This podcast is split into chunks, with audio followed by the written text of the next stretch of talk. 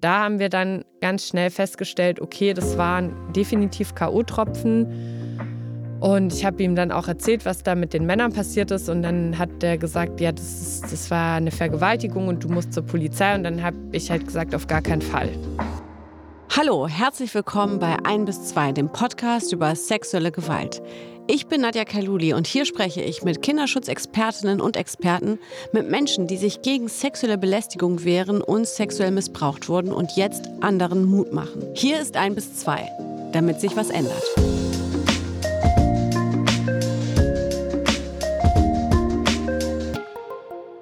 Bei mir war heute Nina Fuchs und als ich ihre Geschichte gehört habe, war ich geschockt. Denn Nina wurde vor neun Jahren mit K.O.-Tropfen betäubt und dann vergewaltigt.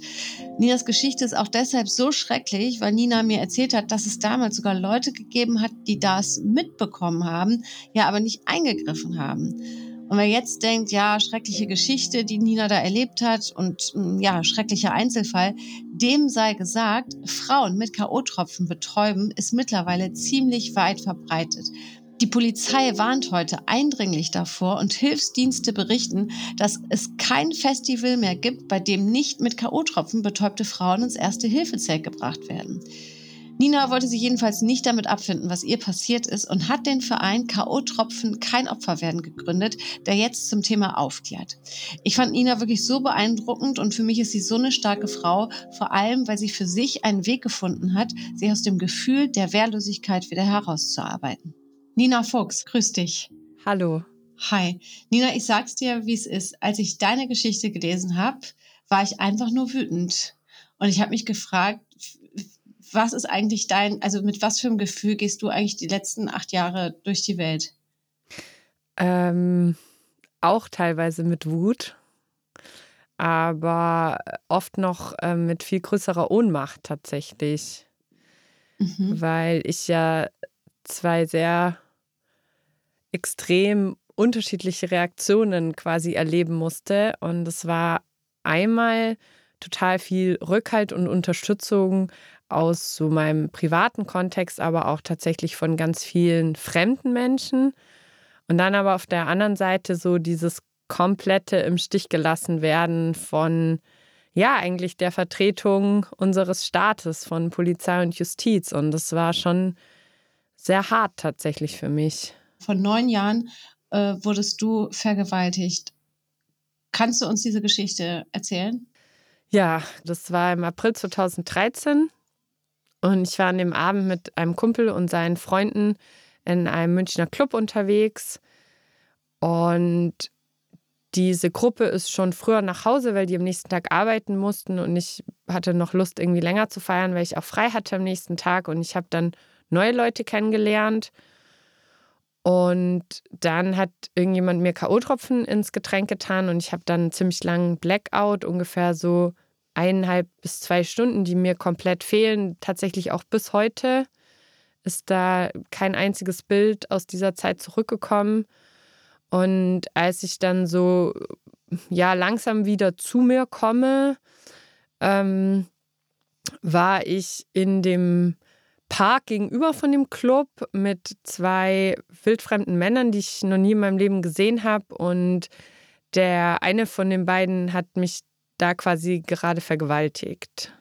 Dass du da in dem Moment K.O.-Tropfen äh, verabreicht bekommen hast, war dir noch gar nicht bewusst, aber du bist so langsam zu dir gekommen, hast gemerkt, oh Gott, hier passiert hier gerade was mit mir, ne? Also, das kann man sich ein bisschen so vorstellen, als schläft man und wacht dann auf und ist in der Situation. Und man ist einfach so komplett überfordert. Und das war auch der Grund, also zusätzlich natürlich auch noch durch die, den Einfluss von den K.O.-Tropfen, aber auch einfach, ich konnte eigentlich gar nicht begreifen, was da los ist. Und wie es überhaupt zu der Situation kam und wer die, diese Männer sind. Und ähm, also mein, mein Körper und mein, mein Gehirn und mein ganzes System war einfach komplett überfordert mit der Situation. Und deswegen war ich auch überhaupt nicht in der Lage, mich da irgendwie draus zu befreien. Du warst in dieser äh, furchtbaren, schlimmen Situation. Du wurdest vergewaltigt. Das Leute sind an dir vorbeigelaufen. Du warst aber noch so, ja, wahrscheinlich wegen dieser Substanz, die dir verabreicht wurde, überhaupt nicht in der Lage, ähm, um Hilfe zu beten, um Hilfe zu schreien. Wie ist es dann weitergegangen? Also ich habe auch jetzt in dieser Situation, wo ich quasi dann wieder zu mir kam, auch keine zusammenhängende Erinnerung. Das sind nur so einzelne Bilder und so Fetzen. Ich kann mich tatsächlich auch an das Ende gar nicht mehr erinnern. Am nächsten Morgen, also ich habe sehr kurz dann auch nur geschlafen, weil ich auch dieses Bedürfnis hatte, irgendwie diesen Abend zu rekonstruieren. Und in dem Gespräch mit meinem Kumpel wurde dann eigentlich ganz, ganz schnell klar, dass es eben K.O.-Tropfen waren, weil das hatte ich bis dahin ähm, ja gar nicht auf dem Schirm. Es gibt einen ganz entscheidenden Unterschied zwischen K.O.-Tropfen und einem Alkoholrausch. Und zwar ist es so, dass bei K.O.-Tropfen die eigene Erinnerung und auch so die Erinnerung daran, in welchem Zustand man war und wie man sich gefühlt hat, ganz gravierend von der Realität abweicht, weil K.O.-Tropfen nämlich rückwirkende Erinnerungslücken schaffen können. Also rückwirkend im Sinne von, bevor man die K.O.-Tropfen überhaupt bekommen hat. Und sowas ist halt mit Alkohol überhaupt nicht möglich. Wenn ich mich mit Alkohol in meiner Erinnerung so fühle, als wäre ich kurz vom Koma, dann liegt es daran, dass ich kurz vom Koma war und einfach hackevoll. So, aber dass ich eigentlich nur leicht angetrunken war und ähm, mich ganz normal unterhalten habe, ganz normal mich bewegen konnte und dann in meiner Erinnerung mich so fühle, als wäre ich kurz vorm Koma und habe lauter Filmrisse, das gibt es nicht mit Alkohol tatsächlich, aber ist mhm. sehr, sehr typisch für K.O.-Tropfen. Das kann man aber nur rausfinden, wenn man eine außenstehende Person hat, die einem das spiegelt. Also die sagt, ja, aber du warst doch in dem und dem Zustand so. Und das hat mein Kumpel eben gemacht. Er hat zu mir gesagt, als wir uns verabschiedet haben, warst du leicht angetrunken, du konntest ganz normal reden und ich habe dir noch hinterher geguckt, du bist kerzengerade gegangen. Und ich habe mich aber im ersten Moment an diese Verabschiedung gar nicht mehr erinnert. Also das war komplett weg und erst als der mir davon erzählt hat, sind da so verschwommene einzelne Fetzen zurückgekommen, aber wirklich wie mit so einem Tunnelblick und so ungefähr kurz vorm Umkippen. Und da haben wir dann ganz schnell festgestellt, okay, das waren definitiv K.O.-Tropfen. Und ich habe ihm dann auch erzählt, was da mit den Männern passiert ist. Und dann hat er gesagt, ja, das, ist, das war eine Vergewaltigung und du musst zur Polizei. Und dann habe ich halt gesagt, auf gar keinen Fall. Ich gehe auf gar keinen Fall zur Polizei. Warum nicht? Ähm, das hatte zwei Gründe. Das, der eine Grund war, dass ich mich überhaupt nicht in der Lage gefühlt habe, kräftemäßig sowas durchzustehen, weil es mir richtig dreckig ging. Also sowohl körperlich als auch psychisch. Ich war so wirklich so wie so ein personifiziertes Häufchen Elend, habe ich mich gefühlt.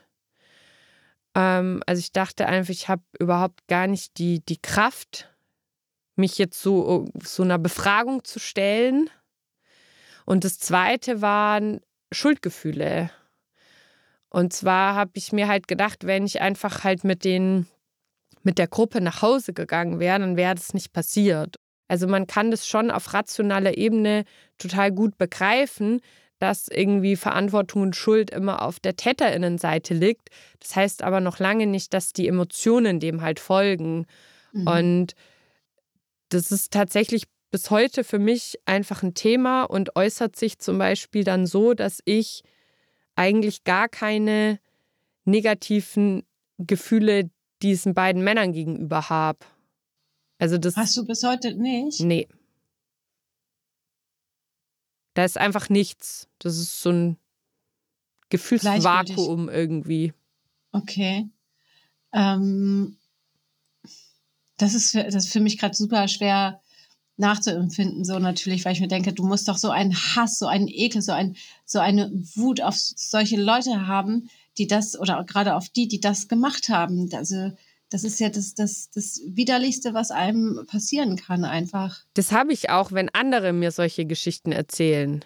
Mhm. Also deswegen, ich kann das schon jetzt total gut nachvollziehen, was du sagst, weil ja. es mir auch immer so geht, wenn eine Freundin oder andere Betroffene mir ihre Geschichten erzählen, dann empfinde ich ja auch genau das.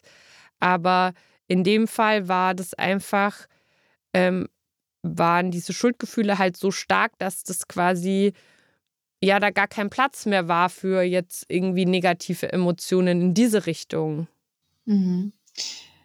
Nichtsdestotrotz hattest du dann, obwohl du gesagt hast, nee, auf gar keinen Fall, hast du dann deine Kraft zusammengenommen und bis zur Polizei mm, gegangen? So Oder kann, wie war das genau? So kann man das leider nicht sagen. Also es war eher so, dass ähm, ich bin dann zu meiner Schwester und die hat dann angefangen, sich zu erkundigen, wie sie sich denn jetzt verhalten soll, wenn sie einerseits halt meinen Wunsch respektieren möchte, dass ich gesagt habe, ich möchte nicht zur Polizei, aber andererseits halt auch nicht möchte, dass jetzt die Chance irgendwie verpasst wird. Und dann hat sie halt angefangen rumzutelefonieren und hatte dann irgendwann eine Rechtsmedizinerin auch am Telefon.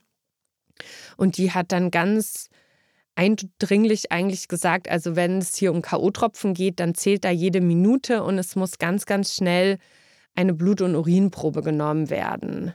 Was ist dir da genau passiert bei der Polizei? Du sagtest ja einmal, ähm, die, das, die Aussage bei der Polizei war für dich unfassbar traumatisch.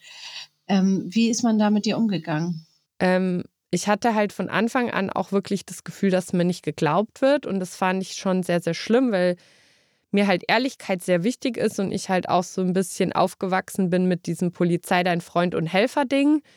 Und auch tatsächlich schon Situationen in meinem Leben auch hatte, wo die sich genauso verhalten haben. Und dann, als ich aber in, in der größten Notsituation meines Lebens mich dann an die gewandt habe, an diesen vermeintlichen Freund und Helfer, war halt das, was ich dann bekommen habe, eigentlich ja schon so ein Schlag ins Gesicht. Weil die dich nicht ernst genommen hatten in dem Moment, oder? Ja, weil die mich nicht ernst genommen haben, weil die mir nicht geglaubt haben und weil die mich halt wirklich einfach so behandelt haben, als hätte ich jetzt gerade gesagt, ja, mein Geldbeutel mit 20 Euro Bargeld wurde mir gestohlen. So. Und, und was mich halt dann auch noch krass geärgert hat, war, dass eben nicht, wie diese Rechtsmedizinerin gesagt hat, sofort Blut- und Urinproben genommen wurden, sondern die Polizei hat es einfach zusätzlich nochmal um über zwei Stunden verzögert. Und mir war das halt total wichtig, das beweisen zu können, einfach nur, um der Polizei zu zeigen, dass ich keine Lügnerin bin. Weil für mich selber habe ich es nicht gebraucht. Ich, nach dem Gespräch mit meinem Kumpel hatte ich nie wieder auch nur eine Sekunde einen Zweifel ob es K.O.-Tropfen mhm. waren oder nicht. Aber ich wollte unbedingt der Polizei das beweisen, dass ich nicht gelogen hatte. Und keiner hat es eigentlich irgendwie wahrgenommen, dass es mir vielleicht irgendwie gerade scheiße geht. So. Und auch berechtigt scheiße geht, weil ich halt auch scheiße erlebt habe. So. Und, ähm, und das, die einzige Empathie, die ich dann an dem Tag so noch bekommen habe, war dann in der Frauenklinik, wo ich dann noch hin musste wegen AIDS-Test und Pille danach. Da waren zwei Ärztinnen in meinem Alter und da habe ich schon in, die, in den Augen habe ich denen das schon angesehen, dass sie, dass sie sich da irgendwie reinfühlen und so. Und mhm. du hast ja dann bei der Gerichtsmedizin, da wurde ja dann, weil man ja bei der Polizei jetzt diesen Bluttest nicht mehr machen konnte oder die, die halt den nicht gemacht haben. Es konnte nicht nachgewiesen werden, dass der K.O.-Tropfen verabreicht worden sind, aber es konnte dann durch die Gerichtsmedizin ja nachgewiesen werden, ähm, dass du das äh, Sperma gefunden wurde, richtig? Genau. Also es, ähm, es ist so bei der Rechtsmedizin, dass man da sehr penibel untersucht wird. Also das ist halt auch nochmal sowas, wenn immer ähm, so diese ganzen Vergewaltigungsmythen verbreitet werden und da auch immer so behauptet wird, dass es ja so unfassbar viele Falschbeschuldigungen gibt. Ähm, wenn man das mal so miterlebt hat, wie das so ist, so eine Vernehmung bei der Polizei und auch diese Untersuchung bei der Rechtsmedizin, wenn ich sage, das ist unangenehm, dann ist es eine, eine sehr große Untertreibung, weil das einfach, man hat keine Intimsphäre mehr. So erst in dem Gespräch, ja, wo du einfach alle Fragen beantworten musst, egal ob dir das jetzt angenehm ist oder unangenehm, ist es egal. Die Fragen, die dir gestellt werden, und sind sie noch so intim, die hast du zu beantworten. Und dann gehst du zu der Untersuchung und da wird einfach Jede, jeder Millimeter von deinem Körper, jede Körperöffnung, alles wird untersucht. Wenn irgendwo ein kleiner blauer Fleck, eine Schramme ist, dann wird ein Maßband daneben gehalten, das wird abfotografiert und so. Und das, da wird einem irgendwie so dieser, diese Intimsphäre und normal dieser Schutzraum, den man irgendwie so hat, das, das wird einem alles genommen so. Und es ist wirklich extrem unangenehm. Und, mhm. und wahrscheinlich muss man dazu sagen, so unangenehm das, das ist, so wichtig ist es wahrscheinlich auch, dass halt eben diese, so, so schlimm sich das anfühlen muss, diese Beweise eben zu sichern dann. Ja, das ist total wichtig und das weiß ich auch, dass, dass man da nicht drauf verzichten kann. Aber umso wichtiger ist es, dass die, die durchführenden Personen das dann mit Empathie machen. Ja, in meinem Fall war das dann, wie du gesagt hast, eben so, dass die K.O.-Tropfen nicht mehr nachgewiesen werden konnten, aber ähm, ja, in meiner Vagina quasi ähm, DNA in den Spermaspuren festgestellt werden konnte, ähm, zu denen es allerdings keinen Treffer gab. Du bist dann mit deinem Fall ja bis vor den Europäischen Gerichtshof für Menschenrechte gegangen. Vielleicht können wir darüber sprechen, warum es bei der deutschen Justiz, obwohl es diese Beweise ja dann gab, wie die Spermaspuren, die DNA-Spuren, dass es nie zu einer Anklage gekommen ist. Äh, da können wir schon drüber sprechen, aber ähm, erklären kann ich das nicht, weil das ähm, für mich ja nicht nachvollziehbar ist. Deswegen habe ich mhm. ja auch ähm, da so vehement dagegen gekämpft. Ähm, es war nämlich so, dass dann halt fünf Jahre später, also 2018, wurde nämlich dann auf einmal der mutmaßliche Täter gefunden. Also da gab es dann eben den Treffer in der Datenbank. Und dann wurde mein Fall, der eigentlich halt damals dann nach zehn Monaten eingestellt wurde, der wurde dann halt wieder eröffnet. Und ich hatte auch mit der zuständigen Staatsanwältin damals auch telefoniert, ziemlich lange sogar, eine halbe Stunde.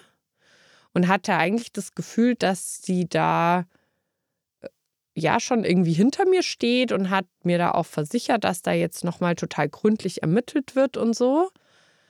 Und als sie mich dann am 2. Januar 2019 persönlich angerufen hat, um mir mitzuteilen, dass sie das, den Fall jetzt eingestellt hat, war das eigentlich ein ziemlicher Schock.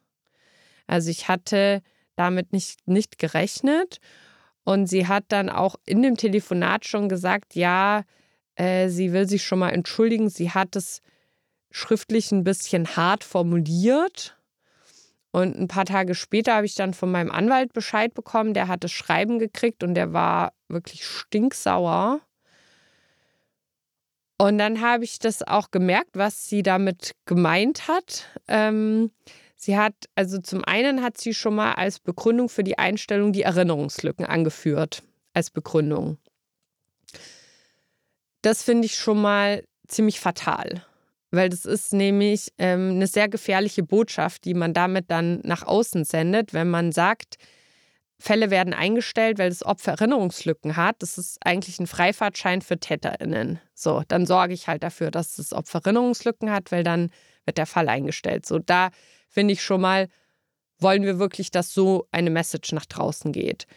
Und dann hat sie zusätzlich noch auch noch geschrieben, dass ja nicht auszuschließen sei, dass ich in der Tatnacht nicht noch mit anderen Männern Geschlechtsverkehr hatte. Was ich halt überhaupt nicht verstehe, was das zur Sache tut. Also die anderen Männer können ja nicht sein Sperma, äh, seine DNA verfälschen. So. Und ähm, wenn, wenn ich irgendwie vor den K.O.-Tropfen einvernehmlichen Sex mit jemand hatte, dann darf ich das ja. Das ist ja legal bei uns. Und wenn das nach den K.O.-Tropfen war, dann würde das ja eigentlich nur heißen, dass es halt noch mehr Täter gäbe. Also ich verstehe einfach die, bis heute die Logik nicht dahinter, was sie damit irgendwie gemeint hat. Und was mich halt auch so krass geärgert hat, also wir sprechen ja da noch von dem alten Sexualstrafrecht, sprich, das war keine Vergewaltigung, weil das ja damals musste man sich ja körperlich zur Wehr setzen. Das heißt, der Paragraph, um den es bei mir geht, den es mittlerweile auch gar nicht mehr gibt, der heißt sexueller Missbrauch einer widerstandsunfähigen Person. Und diese Widerstandsunfähigkeit ist halt ein total wichtiger Aspekt in meiner Geschichte. Wenn sie jetzt einstellt mit der Begründung Erinnerungslücken, dann heißt es ja, sie erkennt diese Widerstandsunfähigkeit an, weil wenn man nicht, wenn man zurechnungsfähig und widerstandsfähig ist, dann hat man ja keine Erinnerungslücken. So, und wenn sie dann anerkennt, dass ich widerstandsunfähig war, plus wir haben die DNA von dem, von dem mutmaßlichen Täter, die jetzt auch nicht an meinem Arm oder meiner, meiner Kleidung gefunden wurde, sondern ja in meinem Körper, dann sollte das doch wenigstens genug sein, um Anklage zu erheben, dass wenigstens mal ein Prozess stattfindet. Ob es dann zur Verurteilung kommt oder nicht, das sieht man dann. Und mhm. da, darum ging es mir auch nie. Ich habe nie, nie rumgeheult wegen einer Verurteilung, sondern ich hatte einfach das Gefühl, mir wird das Recht auf einen fairen Prozess verwehrt. Und ich hab, verstehe bis heute nicht, warum. Und weil sie es halt auch noch so nett gesagt ungünstig begründet hat, war ich halt, wie eigentlich damals schon halt bei der Polizei, wieder in so einer Ohnmachtsposition, habe mich halt wieder total im Stich gelassen gefühlt und musste eigentlich was tun, um aus dieser Ohnmacht rauszukommen, weil für mich tatsächlich Ohnmacht das schlimmste Gefühl ist, das ich kenne. Und mhm. das habe ich dann gemacht, indem ich eine Petition gestartet habe. Und wieder erwarten wurde die wahnsinnig groß. Also die gibt es auch heute noch. Die hat jetzt irgendwie über 110.000 Unterschriften. Und äh, die, die Petition war dafür was?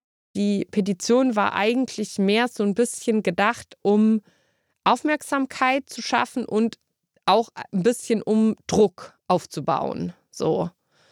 Und dann habe ich quasi diese Petition gerichtet an die Generalstaatsanwaltschaft, was quasi die Behörde ist, die über der Staatsanwaltschaft steht. Also so die Chefs quasi.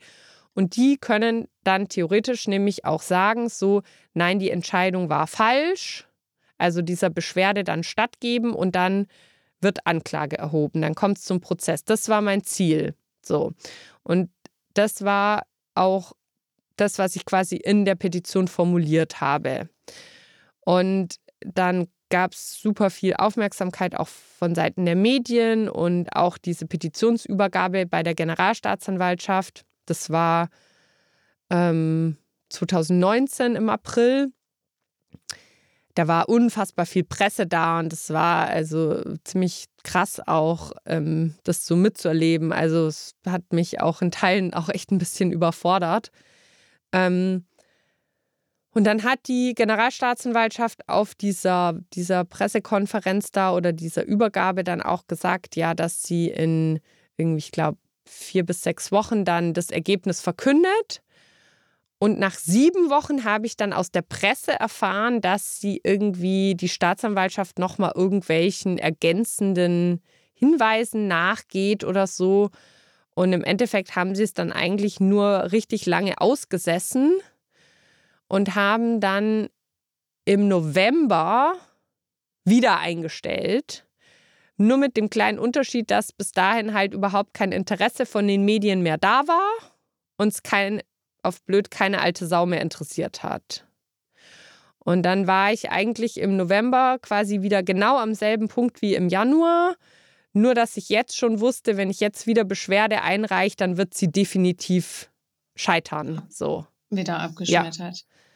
Wahnsinn. Das Ding ist halt, bis heute ist es nicht zu einer Anklage gekommen und wird es jemals dazu kommen? Also wird das ist einfach durch, das Ding, ne? Das, ähm, also ich hatte dann, nachdem quasi die zweite Beschwerde dann abgelehnt wurde, dann gab es noch genau eine Möglichkeit. Ähm, und zwar nennt sich das Klageerzwingungsverfahren. Das ist dann beim Oberlandesgericht.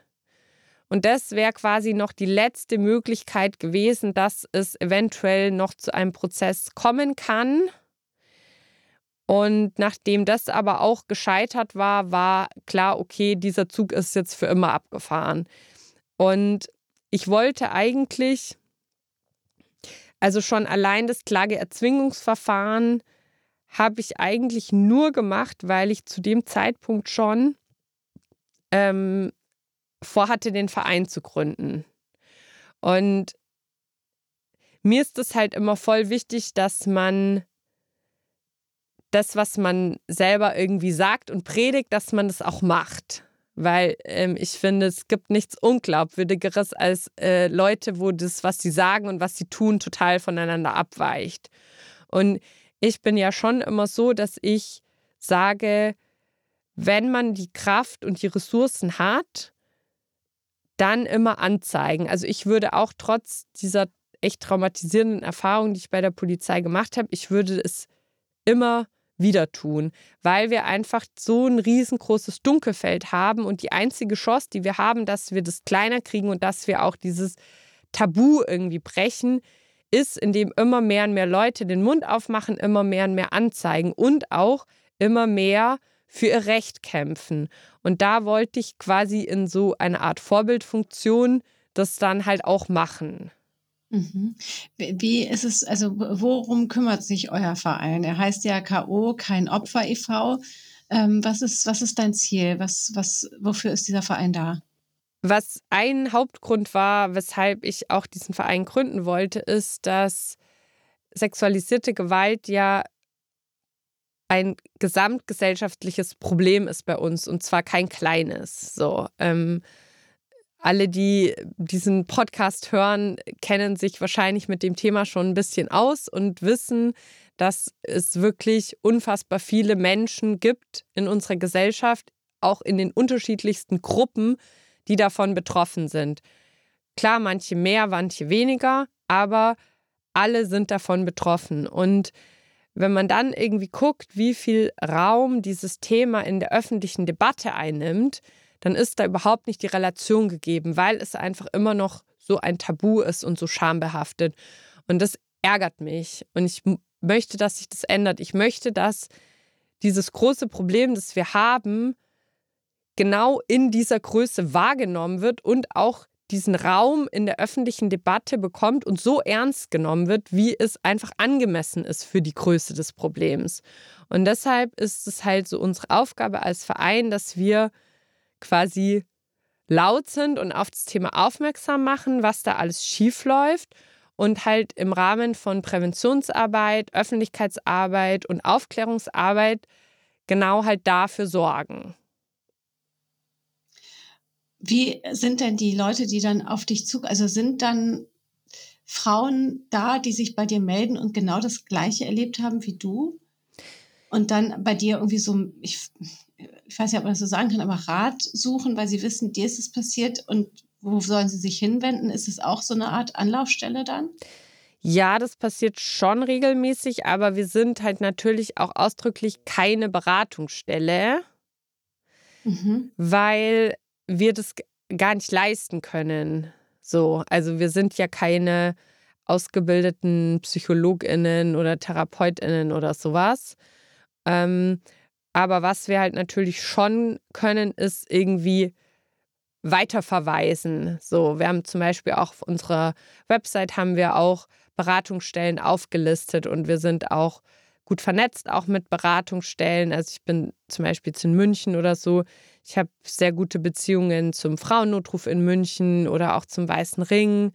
So, also das können wir natürlich schon machen, wenn sich da jemand meldet, dass wir sagen können, so wend dich doch mal an die und die, wenn du das Problem hast, die können dir vielleicht weiterhelfen. Oder was wir halt schon auch so ein bisschen machen können, ist Austausch einfach so, weil das einfach für Betroffene total wichtig ist, dieses Gefühl zu haben, ich bin mit dieser Sache nicht alleine. So, es gibt ganz viele, denen das auch passiert ist und diese diese Vernetzung untereinander und dieses Gemeinschaftsgefühl, das ist wirklich, glaube ich, ein ganz, ganz großer Faktor auch für, für diese Traumabewältigung und für die Heilung. Weil ich glaube, mhm. es gibt nichts Schlimmeres, als wenn man sich so, so alleine fühlt und denkt so, oh, ich bin die, die einzige Person, der das passiert ist. Und gerade dann auch in dem Kontext wieder mit diesen Schuldgefühlen, ja. Also ich war da total erleichtert, als ich das mitbekommen habe, dass das total normal ist, dass Betroffene von sexualisierter Gewalt ein Thema mit Schuldgefühlen haben, so wie auch zum Beispiel ganz, ganz viele Betroffene von sexualisierter Gewalt ein Thema mit Scham haben. Das habe ich jetzt glücklicherweise nicht, was mir halt auch diese Arbeit total erleichtert. Da bin ich sehr froh. Aber auch das ist was total Normales. Hm. Hast du jemals von dir aus, also weißt du, wer der Täter ist? Weißt du, wer Du weißt es, aber hattest du jemals irgendwie ähm, das Bedürfnis, dadurch, dass du gemerkt hast, mit der Justiz, das bringt ja nichts, es wird einfach nicht zu einer Anklage kommen, selbst das Bedürfnis gehabt, einfach ihn ausfindig zu machen und zu sagen, hey, ich wollte dir nur sagen, ich habe alles versucht, um dich anzuklagen, ich bin nur leider gescheitert, aber eigentlich hätte ich gerne einen Prozess gehabt? Äh, nee, das ich tatsächlich nie. Ähm, aber ich glaube einfach durch das, dass halt bei mir die, die Polizei und, und die Justiz so versagt haben, sind die eigentlich bei mir fast ein bisschen so in so eine Täterrolle geschlüpft. Und da ist halt für mich auch, wenn ich halt meinen Fokus darauf richte, dann kann ich halt auch tatsächlich noch was verändern, weil wir halt da ganz viele strukturelle Probleme einfach haben. Und ich halt weiß, wenn, wenn da grundlegende Dinge geändert werden, so, keine Ahnung, wenn zum Beispiel die Fristen verlängert werden, die es teilweise gibt. Also nur als Beispiel, wenn, wenn dein Fall eingestellt wird, dann hast du zwei Wochen für diese Beschwerde. Zwei Wochen für eine traumatisierte Person, die erstmal vielleicht komplett unter die Räder kommt von dieser Nachricht, dieser Einstellung, ist nichts. So, bis diese Person wieder so einigermaßen stabil ist, um so eine Entscheidung überhaupt treffen zu können, sind die zwei Wochen längst rum und die Tür für immer zu. Und ich kenne richtig viele Betroffene, die wahnsinnig darunter leiden, dass sie es nicht geschafft haben, in diesen zwei Wochen zu reagieren und jetzt für immer die Chance vergeigt haben. So, und das haben sie aber eigentlich nicht vergeigt, sondern das hat das System mal wieder vergeigt, indem das eine Frist von zwei Wochen macht, was einfach vor einem Traumakontext absolut unmöglich ist. So. Und das sind halt so Sachen, da kann man halt, da kann man was tun. Da kann man dafür kämpfen, dass sich da was ändert. Und dann, wenn man dann lang genug einen Atem hat und ähm, das so ein bisschen checkt, dass das halt hier keine Sprints sind, sondern sehr lange Marathon und so steht der Tropfen hüllt den Stein mäßig, dann sind wir vielleicht irgendwann in, weiß ich nicht, 20 Jahren oder so an, an einer Stelle, wo wir eine andere Gesellschaft haben, wo es weniger sexualisierte Gewalt gibt und die Betroffenen, die es dann trotzdem noch gibt, in einem komplett anderen Klima einfach sich befinden wo die Gesellschaft anders damit umgeht, aber die auch auf andere Strukturen treffen. So. Und das ist halt meine große Hoffnung und das ist tatsächlich auch halt meine Motivation, die mich antreibt und diese Arbeit machen lässt. Hm. Was hat dich damals angetrieben, 2021 dann zum Europäischen Gerichtshof für Menschenrechte zu gehen, obwohl da ja schon klar war, pff, es wird wird nichts zur Anklage kommen. Also ich war da vorher auch noch am Bundesverfassungsgericht, weil ich das halt musste. Sonst hätte ich das mit dem Europäischen Gerichtshof für Menschenrechte nicht machen können. Also die, die, die beiden kann man so ein bisschen so in ein Paket packen. Ähm, ich wollte eigentlich dann nach diesem gescheiterten Klageerzwingungsverfahren am Oberlandesgericht, das war eigentlich für mich das Ende von meinem juristischen Kampf. So. Und dann als das mir dann mitgeteilt wurde und ich war eigentlich total darauf vorbereitet. Also ich wusste, die Chance ist eigentlich gleich null, dass das klappt und dachte so, ja, bin ich darauf vorbereitet. Als dann die Nachricht kam, habe ich feststellen müssen, okay, man kann sich gar nicht emotional auf was vorbereiten. Also mir ging es richtig schlecht. Und irgendwann wurde mir bewusst, dass das ja bei uns im Rechtssystem so ist, dass Entscheidungen immer wieder ja auch als Referenzen für neue Entscheidungen gelten. Und ich habe ja so in meinem Kampf gab es so einen kleinen Shift. Also so am Anfang habe ich das halt gemacht, weil ich in so einer Ohnmacht war. Und je länger das aber ging, desto mehr hat sich das so ein bisschen darauf verlagert, dass ich das nicht mehr nur für mich gemacht habe, sondern eben mit dem Hintergrund, weil ich mir gedacht habe, ich möchte nicht, dass andere Betroffene in der Zukunft auch sowas erleben. Und dann stehe ich halt irgendwann da, habe unfassbar viel Kraft und Zeit und, und Schweiß und Tränen und alles da rein investiert und auch gar nicht wenig Kohle. Also das Klageerzwingungsverfahren hat 5000 Euro gekostet, wo ich ein Crowdfunding dafür machen musste. Und dann stehe ich dann nach diesem langen Weg da und habe quasi eine Entscheidung, die genau das Gegenteil ist von dem, was ich wollte. Und jetzt diese Vorstellung, dass genau die Entscheidung dann in der Zukunft das Gegenteil bewirkt von dem, was ich bewirken wollte, nämlich dass dann andere sagen können, ja, aber da hat auch die Staatsanwaltschaft so entschieden und das wurde dann sowohl von der Generalstaatsanwaltschaft als auch vom Oberlandesgericht in der Richtigkeit bestätigt.